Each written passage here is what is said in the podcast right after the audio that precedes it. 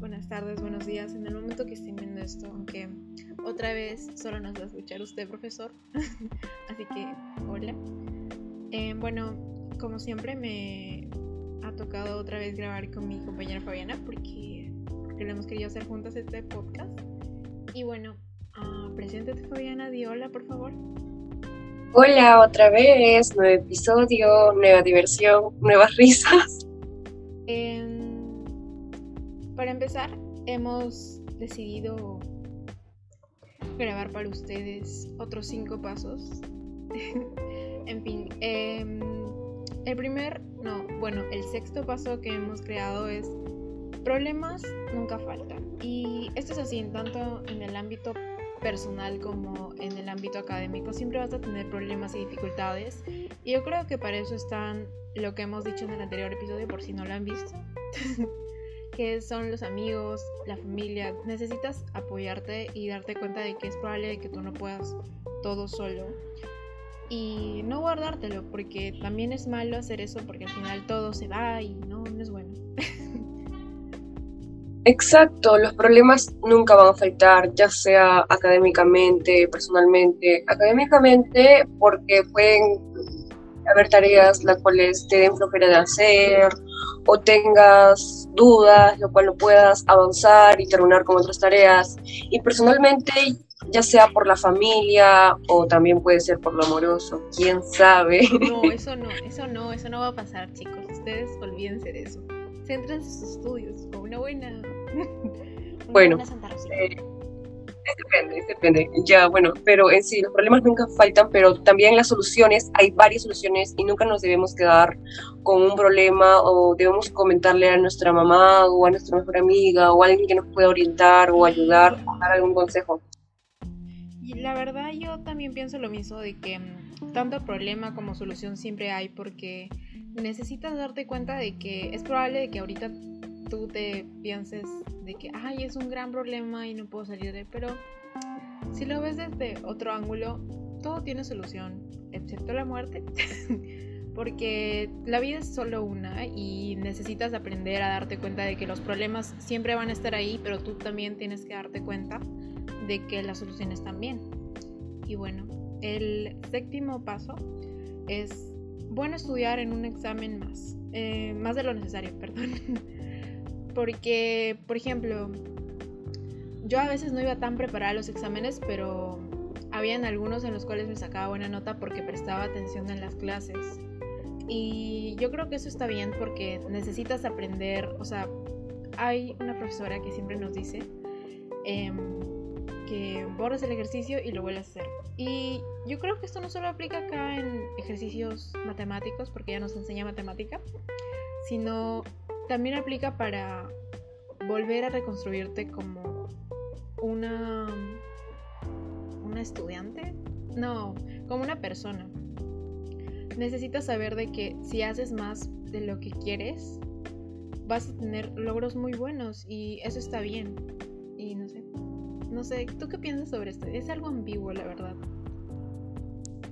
Sí, yo creo que sí es bueno estudiar en un examen porque nos pueden venir, es obvio que nos van a venir preguntas más difíciles, pero también es obvio que nos van a venir preguntas que ya hemos practicado en el transcurso. Eh, lo cual, en mi experiencia propia, los exámenes de matemática sí venían los mismos ejercicios del libro y de la ficha, pero con, con otros combinados, lo cual se me facilitaba mucho pero lo que sí nos facilita mucho es en el tema de comunicación y todo eso, porque es lectura, lo cual es bueno resaltar los puntos cuando tú lees para poder enfocarse en las preguntas que te van a venir después. Yo creo también que el tema de los exámenes es algo que siempre nos abruma mucho como estudiantes y como cualquier persona porque un examen, cosas nuevas, tienes que hacer esto, tienes que sacar buenas notas, y algo que debes saber también es que necesitas darte cuenta de que debes dar lo mejor de ti, pero tampoco debes sobreesforzarte y decir, yo puedo hacer con todo. No, no puedes hacer eso. Porque es malo arriesgarte a dar un punto súper alto cuando tú de repente estás mal de salud, mal este, con problemas en tu casa, en tu vida personal, nunca van a faltar, como ya hemos dicho. El octavo punto que hemos planteado es trata de llevar una alimentación sana, no te descuides. Y bueno, yo puedo decir muchas cosas sobre esto, porque, eh, por ejemplo, si uno come mal y duerme muy poco, como ya hemos mencionado en el anterior episodio, eh, lo, único que te va a lo único que te van a traer son consecuencias malas y no, no va a ser nada favorable para ti. Y desde mi punto de vista, en lo personal, siempre, o sea, antes no tenía un estilo tan bueno de vida o de alimentación en este caso. Y necesitaba darme cuenta de que necesito comer todo, o sea, todo lo que sea bueno para mí, no solo lo que me guste, porque ¿a quién no le gusta comer algo dulce o algo, no sé, lo que te guste a ti? Pero hay, debes darte cuenta también que hay cosas que pueden ser muy ricas, em, pero tienen mucha grasa o tienen muchas cosas malas que no son buenas para ti. Exacto, llevar una, una alimentación sana es muy importante en la vida de las personas, ya que es, es la gasolina que nosotros ingerimos, pero tiene que ser buena, no una gasolina mala, la cual nosotros podemos comer lo que sea, pero en versión saludable, podemos hacer un postre, pero en versión saludable, podemos hacer unas papitas fritas en vez de una papita, podemos hacer eso en vez, o sea, podemos invertirlo con papitas al horno. Yo qué sé, hay un montón, parece que existe el internet, ya que estamos en el 2021. No, estamos en 2020, perdón, me adelanté. ya, y como digo, en fin. aquí se acabó el año. Sí. Pero bueno. Para salirnos un poquito del tema, yo también quiero... Ya, y todavía en esta cuarentena estamos encerrados, podemos aprender cosas nuevas, podemos eh, instruir a nuestra mamá, darles instrucciones, enseñarle a poner, yo qué sé, hay un montón de cosas, soluciones. Hasta aprender a bailar, hacer ejercicio, hacer nuestra rutina o llamar a nuestra amiga por Zoom y decirle hay que hacer una rutina. Y. Y darle ánimo. Ánimo, ánimo. Bueno, yo, o sea, para mí, yo creo que esta cuarentena nos ha servido tanto para darnos cuenta que hemos estado muy encerrados en la vida en la vida tecnológica, por así decirlo, que siempre era como rutinario ir al colegio, hacer esto, comprar cosas, salir con tus amigas, acompañar a no sé, tus parientes o algo, algún lugar. Y también aprendimos más a valorar lo que no tenemos ahora, por ejemplo, Em, no puedes salir seguido, o en mi caso yo no quiero salir seguido porque hay muchas personas que aún piensan que el COVID todavía ya no está fuera y que puedes salir de lo más normal. Y no está bien, necesitas darte cuenta de que todavía seguimos en pandemia y que por más salgamos ahora, necesitas protegerte y no solo a ti, sino a tu familia en general. Y bueno, nos salimos un poco del tema, pero de esto se trata, de conversar y El noveno y casi el último punto es tips para exponer, que yo he notado algunos, no sé si tú, Fabiana. Em, el primero que yo siempre casi utilizo para exponer es este. Necesito, necesito escribir lo que voy a decir. Porque cuando yo más escribo, más me aprendo lo que voy a exponer en ese momento. También otro tip que tengo para las personas que probablemente no les gusten exponer porque tengan miedo o como pánico escénico y es que necesitas hacer algo que te antes de antes de exponer. en mi caso, yo soy una persona muy ansiosa cuando voy a hacer algo y eso tampoco está bien. Necesitas aprender a relajarte y hacerlo bien, no hacerlo por hacer, porque, o sea, yo siempre digo que es mejor hacer algo que tú quieres, o sea, algo que vas a hacer bien a algo que solo vas a hacer porque, en fin, por, por hacer. Y ya. Buena. Uy, tips para exponer, ahí me la pusiste difícil, ¿ah? Porque yo debería recibir tips para exponer, porque... Bueno, en sí me considero una persona que tiene, que tengo más bien un pánico escénico demasiado mega. pero en sí lo que me memorizo, que es por mis notas, que después de esto me va a dar, o bueno, en lo personal me da una gran satisfacción poder realizar y que me digan que lo he hecho bien. Y cual doy todo de mí siempre porque me, porque me gusta recibir ese aliento de los profesores, ya que mis papás no gustan mucho, pero me gusta recibir ese aliento de los profesores, como también de mis amigas, que me digan, muy bien, lo hiciste bien. Así que debemos dar todo de nosotros, porque una exposición no nos va a comer aparte, somos más que esos. O sea, no hay que enfocarnos mucho en los profesores que nos van a dar las críticas constructivas después, pero eso también es realmente necesario para poder... Eh, Yo creo que es para poder aprender. Desenvolvernos después, pero... Ajá. hay, siempre hay que recibir críticas para, para tomarlo en cuenta. Sí, y um, bueno, yo la verdad así como para decirlo, he visto un cambio gigante en la manera que exponías hace dos años o tres años. Porque mm, yo he visto cómo te pones nerviosa y lo comprendo, porque a mí también me pasaba eso de pequeña, tenía mucho miedo al exponer y siempre tenía que aprenderme o decirle a mi mamá, mamá, mamá, este, para que me ayude a exponer o a mis hermanos.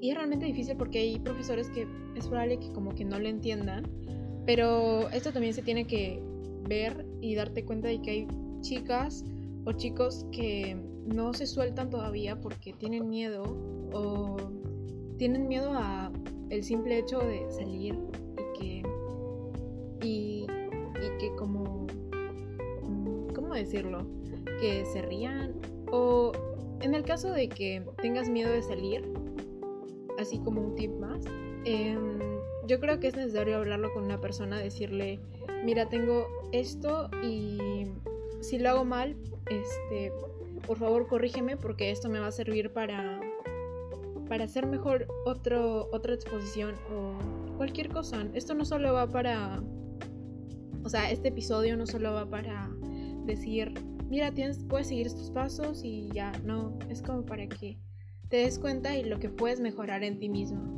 y ya no. bueno, el último paso es... Eh, no, el último paso no lo quiero decir. ¿Lo quieres decir tú, Fabiana? Por favor.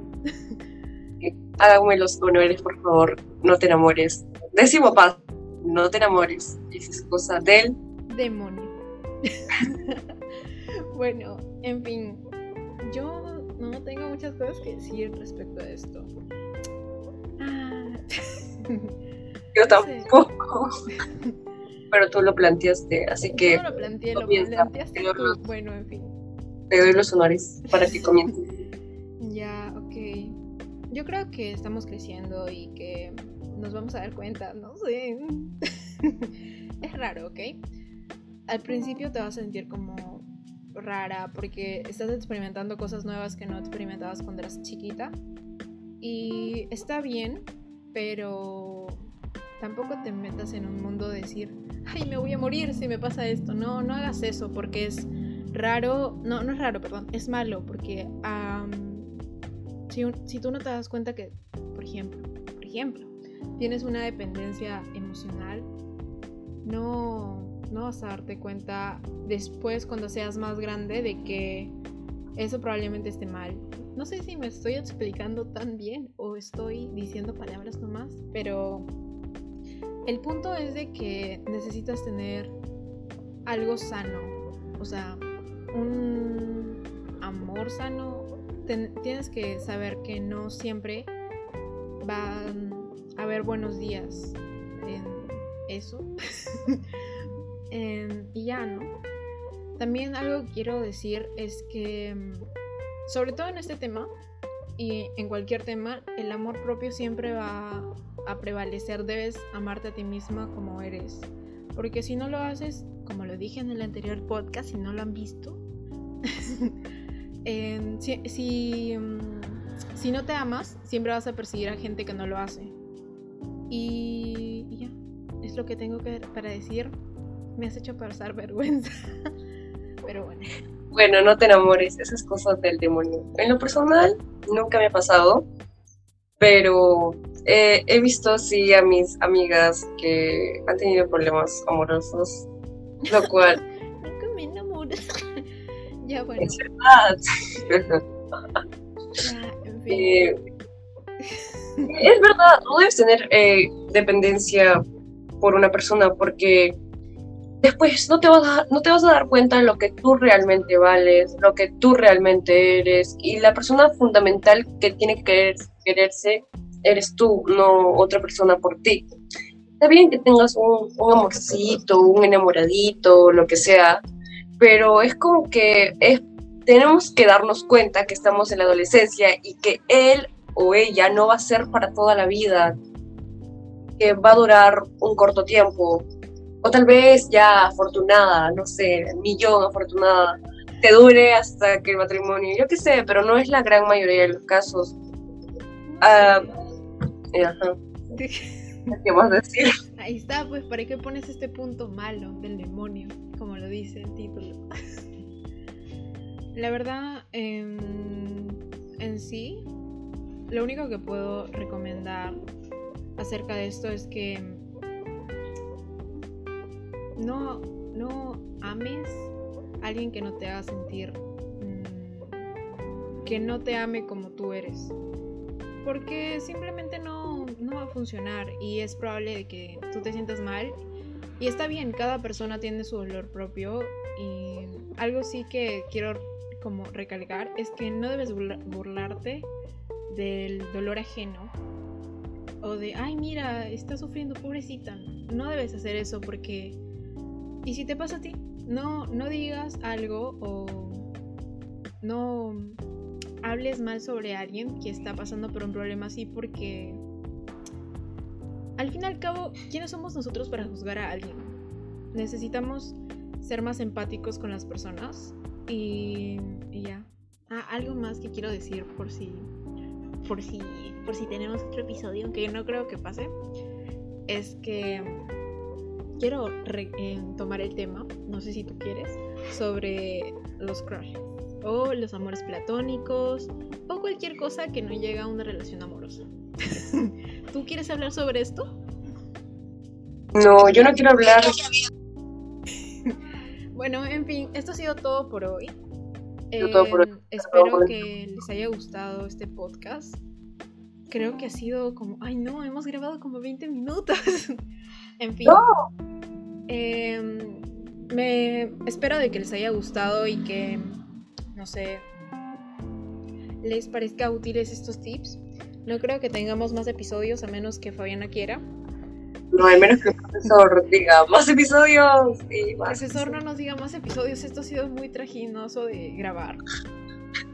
Y Sí, claro. ya.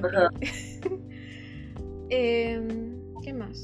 Bueno, Hay que despedirnos. no, antes de terminar el, el programa de hoy. Ay, qué, qué tonto significa. No, qué raro suena, suena eso.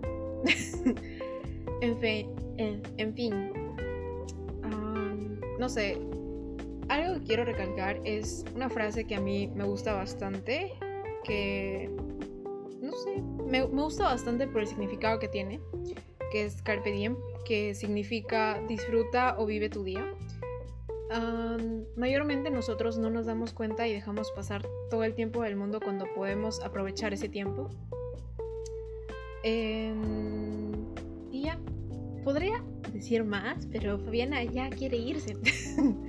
en fin, no sé. Bueno, Fabiana, hemos terminado este podcast. Muchas gracias por escucharlo y adiós. Adiós.